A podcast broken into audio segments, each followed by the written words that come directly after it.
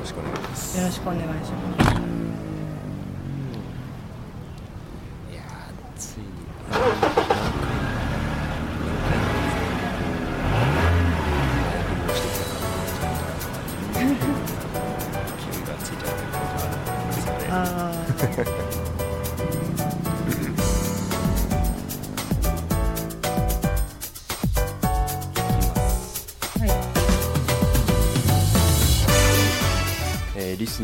皆さん、えーおはようございます。こんにちは。こんばんは、えー12月の、えー現在収録時間が12月のこれが19日、え夜21時を過ぎたところでございます。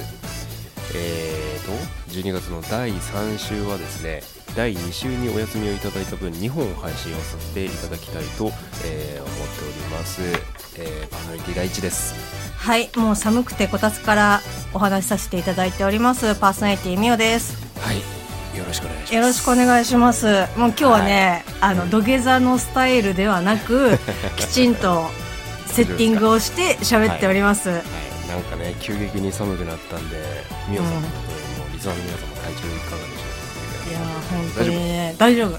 うんもうあの週あの日ね収録したその日の、まあ、夜中日付回ってから、まあ、あの山場を迎えまして、おおはいはい、まあ、その山をまあ無事はい。割とね小山だったんですけど、まあ、無事乗り越え、あはい。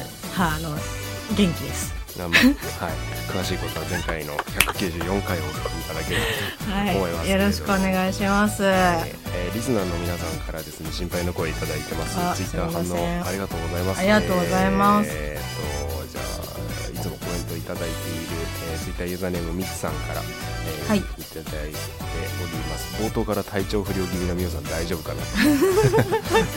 すみません。ねまああのねあのツイート1件じゃなくてね毎回数件にわたってこうツイートをしていただきますけれども本当にいつも目をしますありがとうございますありがとうございます。えー続いてユーザーネームシッキーさん、はいえ。ー、みおさん始まりから瀕死感と いや 割と結構うまくごまかせてるかなって思ったんですけど、ね。はい、あのお腹痛い感じ全然出てなかったそう。で、うん。私もその配信ね大地君がしてくれた後に、うん。まあ、聞いてるんですけど、うんうんうん。まあなんか、まあ、若干の確かに違和感は あるんですけど割と後半からどんどん上がっていく感じがして、うん。まあまあまあって感じでしたけど、まああのねみおさんも先週こうマイクの録音止めた後にちょっと言ってましたけど気が紛れてくるっていうね、うんうんうん、うん、おっしゃってましたね。そうそうそうそう。あのなんとかね今日はあの無事元気ですのでよかったよ。20分の収録を通してこうもっと悪くなんないでよかった。だんだん声がちっちゃくなるみたいな。でなんかあの息切れがし始める。う ん命を削ってね。そうそう。もうねまあ皆さんあのこんな感じで喋っておりますけどうん。中身は割と軽い番組ですのではい。あの力を抜いて聞いていただければと思います。そうですよ。はい。いや本当あれだよ。体調を悪くして聞く番組じゃないからね皆さん。そうそうそうそうねそう楽しんでというかこうあれっす無で聞いてくださいあれですよまあ今えっと来月ですかうん来月エヴァンゲリオンの映画が、まあやっと公開される来月だっけ？来月ですね。1月のえっ、と23日とか日付ちょっとあやふやですけど「うん。まあ、鬼滅の刃」が公開された時に予告が日付が発表されて割とですねラジオとかのニュースでも「鬼滅」と合わせて「エヴァンゲリオン」の公開が決定したっていうことなんです伸びけどたね本当にね。伸びましたね。でまあ「エヴァンゲリオン」なんかさ、うんうん。まあ、見てる方とか、まあ、大地君とかも前見たって言ってたけど、割とさ、テンション持ってかれるじゃん、そうだね。うん。その割と元気な時に見てあなんかこうちょっと気持ち落ち込んだかもみたいな。まあ相打つ激しい作品ではあるよね。そうだから、うん。あのテンションが低い時に見たらダメな作品だと私はすごく思っているので。うんどうなんだろうね。うんちょっと次のさ新劇場版のタイトルをどう発音したらいいのかも俺ちょっとよく分かってないんだけど、はい。やっぱ最後はさ、うん。何ハッピーエンドっぽく終わらせてくれるのかな、いやなんかこうさうん、何をも何がハッピーエンドなのかが、まあそこはね、うんそうそうそう。あの世界はそうだね。そうよくわからないんですけど、うまあ結構ね時間も空きましたから今アマゾンプライムムとか他の媒体とかでも今まで公開されてた映画が配信されてたりとかするので、うん。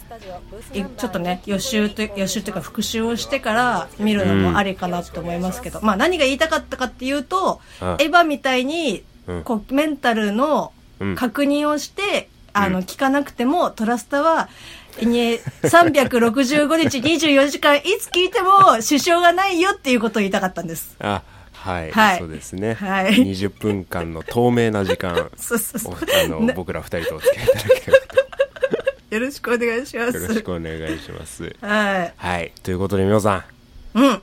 はい、あのもう見事にですねオープニングのことにも触れずにこう開始から6分が経ったわけですけれども。そうですね。は、はい。い。いやいやいや。あのーですね。あのーツイッターこうちらっと眺めていたらこういろいろ反応をくださって僕も嬉しい限りだったんですけれども続いてもちょっとシッキーさん行こうかな。でおこのシッキーさんがですねこうなんていうの？うん。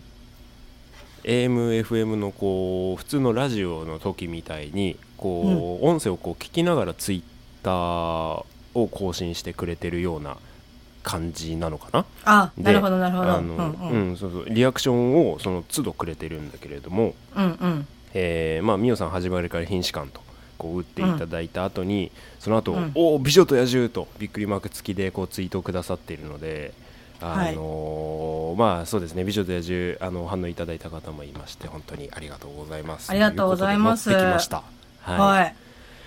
い、いやーあのなんかね、先週ね、うん、うん。あ、先週じゃ前回、ちょっと後半の方に、あまり、ちょっと乗れなかったかな、みたいなことをうん。おっしゃってましたけど、うーん。そうね「美女と野獣」ちょっと今回195回、えーこのトランクルームスタジオを使ってお話ができれば少しねと思うんですけれども、まあ去る、えー12月の11日、えーに、えー東京ディズニーランドのワンデーパスを取得しましてこう、まああれですねもろもろの抽選の戦争を勝ち残りまあ勝ち残りって言ってもこうなんていうの？成果を上げたのは嫁の方なんですけれども、あまあ、僕本すべ当にただ。ては嫁ちゃんの、あの、は実績。そうですね。はい、うん。なんですけれども。はい。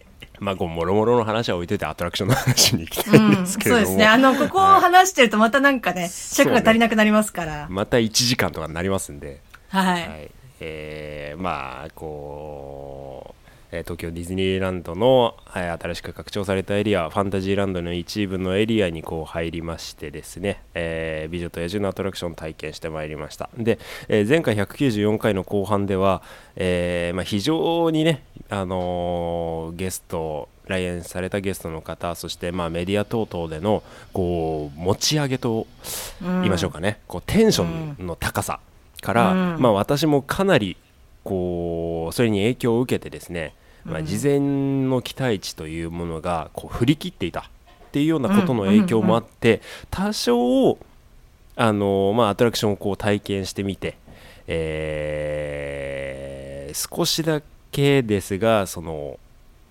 空振り感すかした感っていうのうん。をこう感じてまあ楽しむことは楽しめたんですよ。めちゃくちゃ楽しんだんですけれども、うん。おあああなんなんていうの予想を超える100点だけど120点じゃなかったなと。いう、はい、わかるわかる。なんだろうねこのめちゃくちゃソフトに殴っている感じ。いや、なんかあのさ、別に決して悪くないんだけど、うん。その自分自分の予想のさ、スコアがもう100点を、まあ、超えてくるだろうなって、自分の予想ははるか上に行くだろうなって思って見てると、あ、あ、100点ですね、みたいな。そうそうあのね喜べる100点ではなかった気がするんだようんねっていうようなことでこうまあアトラクションの、まあ、一部内容についてうん。ちょっとちらちらっと場面のお話とかっていうのもちょっと出てくるとは思うんでこうまだこうライドアトラクションを乗られてない皆様には多少のネタバレがあると思いますのでここから注意して、えー皆さんお聞きいただければなと思っております、ねまあ、内容自体はちょっと手短に触れるのでなるべく急ぎますね、はい、はい。っていうようなことでディズニーランド内に2つ目のお城となるこう何度も言ってます。ビーストキャッスルがこう東京ディズニーランドにできたわけですけれども、はい。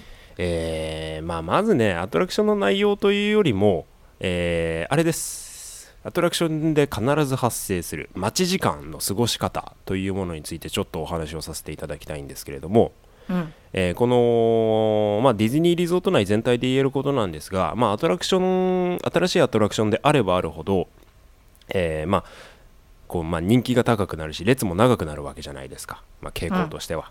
で、うんうん。まあ、その待ち時間を楽しく過ごせるような工夫というものがいろいろなものを随所に取り入れられてはいるんですね。うんうんうん。で、まあ、例えばこう待ち時間、まあ列の列が作られるところに、まあ、原作で使われた部屋を通るとか変で、うんうん使われたアイテムがあるとかそういうところなんです。が、まあ、今回はお城の中がもうそのまま、えー待機列の制作場所。はこれあんまりね好きじゃないんだけどこれあのディズニーファンの中でそして、まあ、ディズニーファンの中でって言うと変だな。これディズニーのキャストさんの中ではこう待ち列のことを Q ラインと、えー、呼称するんですね。Q ライン？そう。ちょっとねもう何の略とかっていうような話は省きたいんだけど、うん。まあその Q ラインがすごいと。まず、うんうんうん。アトラクションもさることながら。であのー、Q ラインに関しては非常に作り込みがあのー、Q ラインに関してはね 100, 100点満点中400点ぐらい出てる。あのすごかったよ、うん、でまああのーかなりの列ができる、まあ、大型のアトラクションなので、うんこうお城の中をじゅんぐりと巡る、まあ、イメージこれはねよく比較されるんだけど、あのーユニバーサル・スタジオ・ジャパンのホグワーツ城のような、まあ、お城の中に待機列ができているような感じ、そしてその待機列の中にも原作で登場したキャラクターたちが、えー潜んでいたりだとか。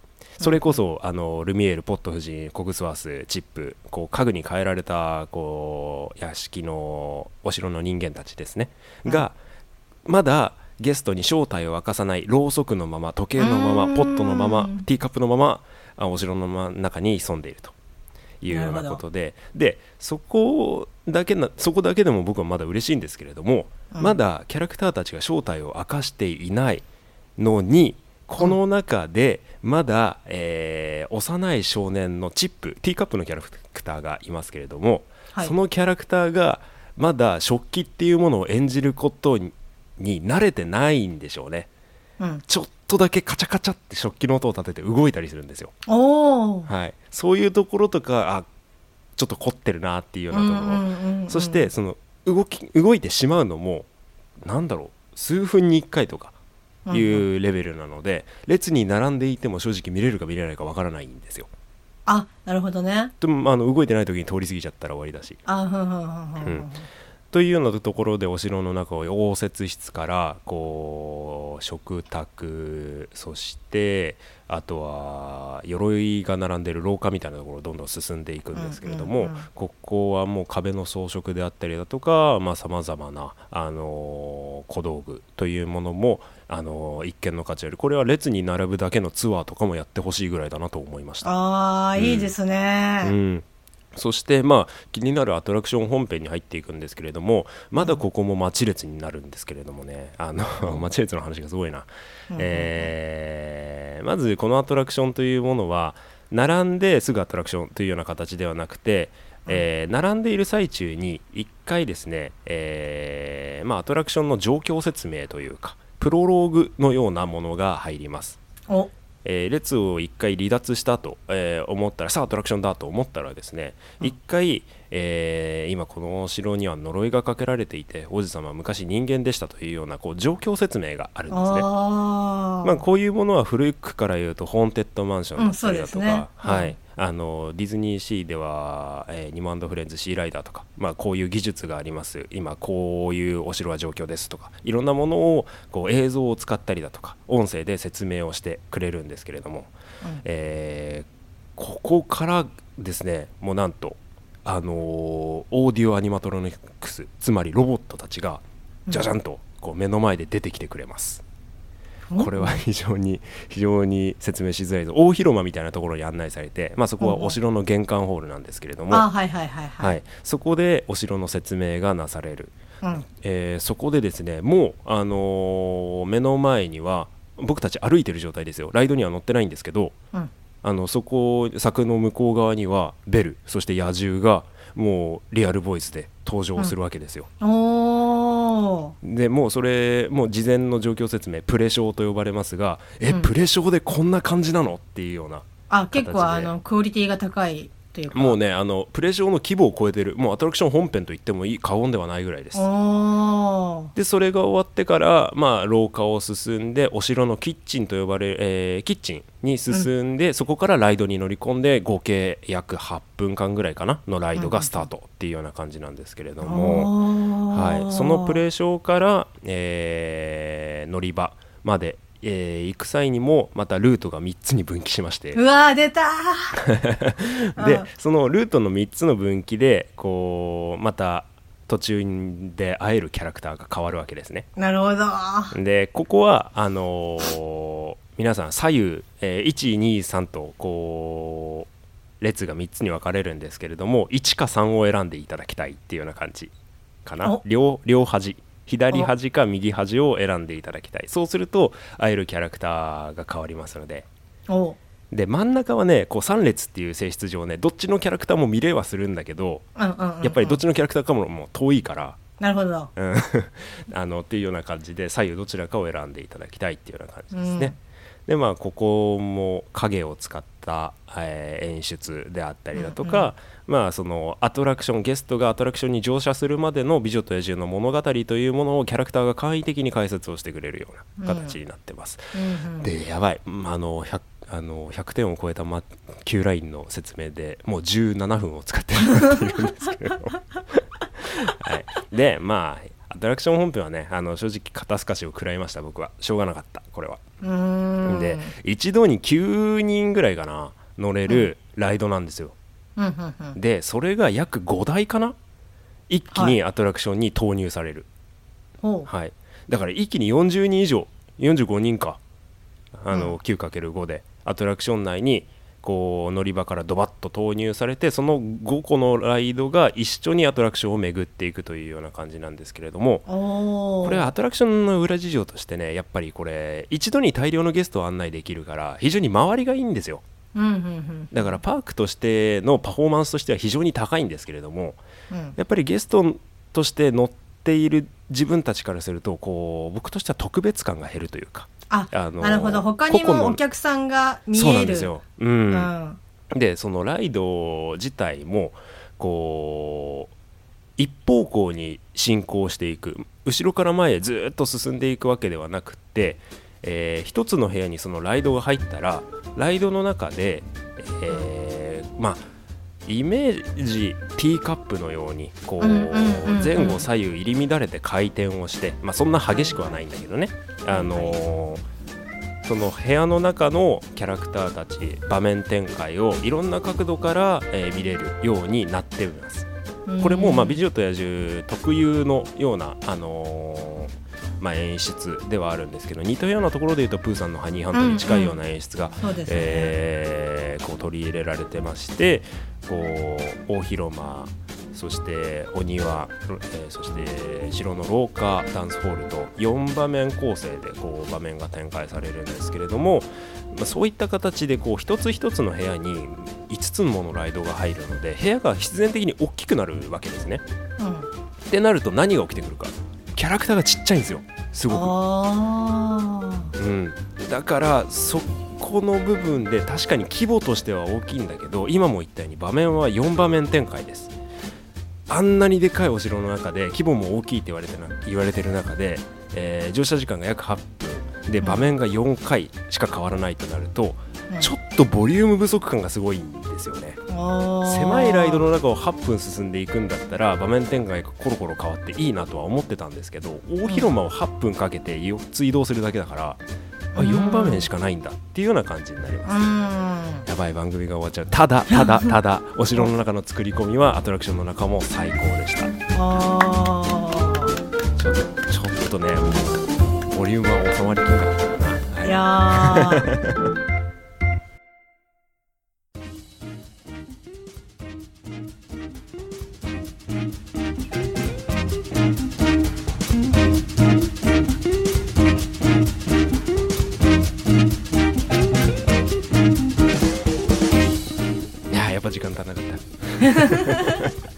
やでも本当ねなんかやっぱ、ハニーハントのイメージは、うん。結構パッてなりましたねですか。聞いてて、はい。うん。あの乗ったことのある方だったら、まあ、ハニーハントの一部のシークエンス、まあ、シーンのような演出というかがあったりだとかですね。あと、まあ、前回この時間アフタートークの時間でも言ったんですけどさまざまなアトラクションの技術の応用になってしまっているというようなことが挙げられまして、まあ、プロジェクションマッピングの演出であったりだとかそういったところが、まあ、確かに目の前で繰り広げられていることはすごいんだけどあこれ見たことあるなんですよ。どれもやっぱり。うん、で、まあ、場面的にはこう「美女と野獣」のアニメーションの場面を忠実に再現をしてくれているんですけれども、まあ、その完成度ももちろんめちゃくちゃ高いんですよ。うん、ただその超える期待を超える感動っていうのにはちょっと結びづらいきづらいかなとは思うんでこうこれからアトラクション乗られる皆さんはしっかりアトラクションの予習をして物語自体にその物語が目の前で繰り広げられていること自体に感動できるっていうような設定でこうしっかり予習をしていった方がなおさら楽しめるんじゃないかなと思いましたので。なるほどね、であのーまあ、これは YouTube とかにもあのメイキングの映像とか、あのーアトラクション制作の映像が出てるけどダンスホールのシーンは必見です。すごかった。うん。本当に生身の人間がダンスをしてるみたいでした。そこはもうもうそこはもう5億点だからいいよ。っていうような感じで出ました。皆さんも楽しんでみてください。ありがとうございました。今週はパーソナリティ第一がほとんどお送りしました。いありがとう。楽しみ。ー はい。ありがとうございます。OK です。はーい。いやーねちょっと私のあの期待度は上がったよ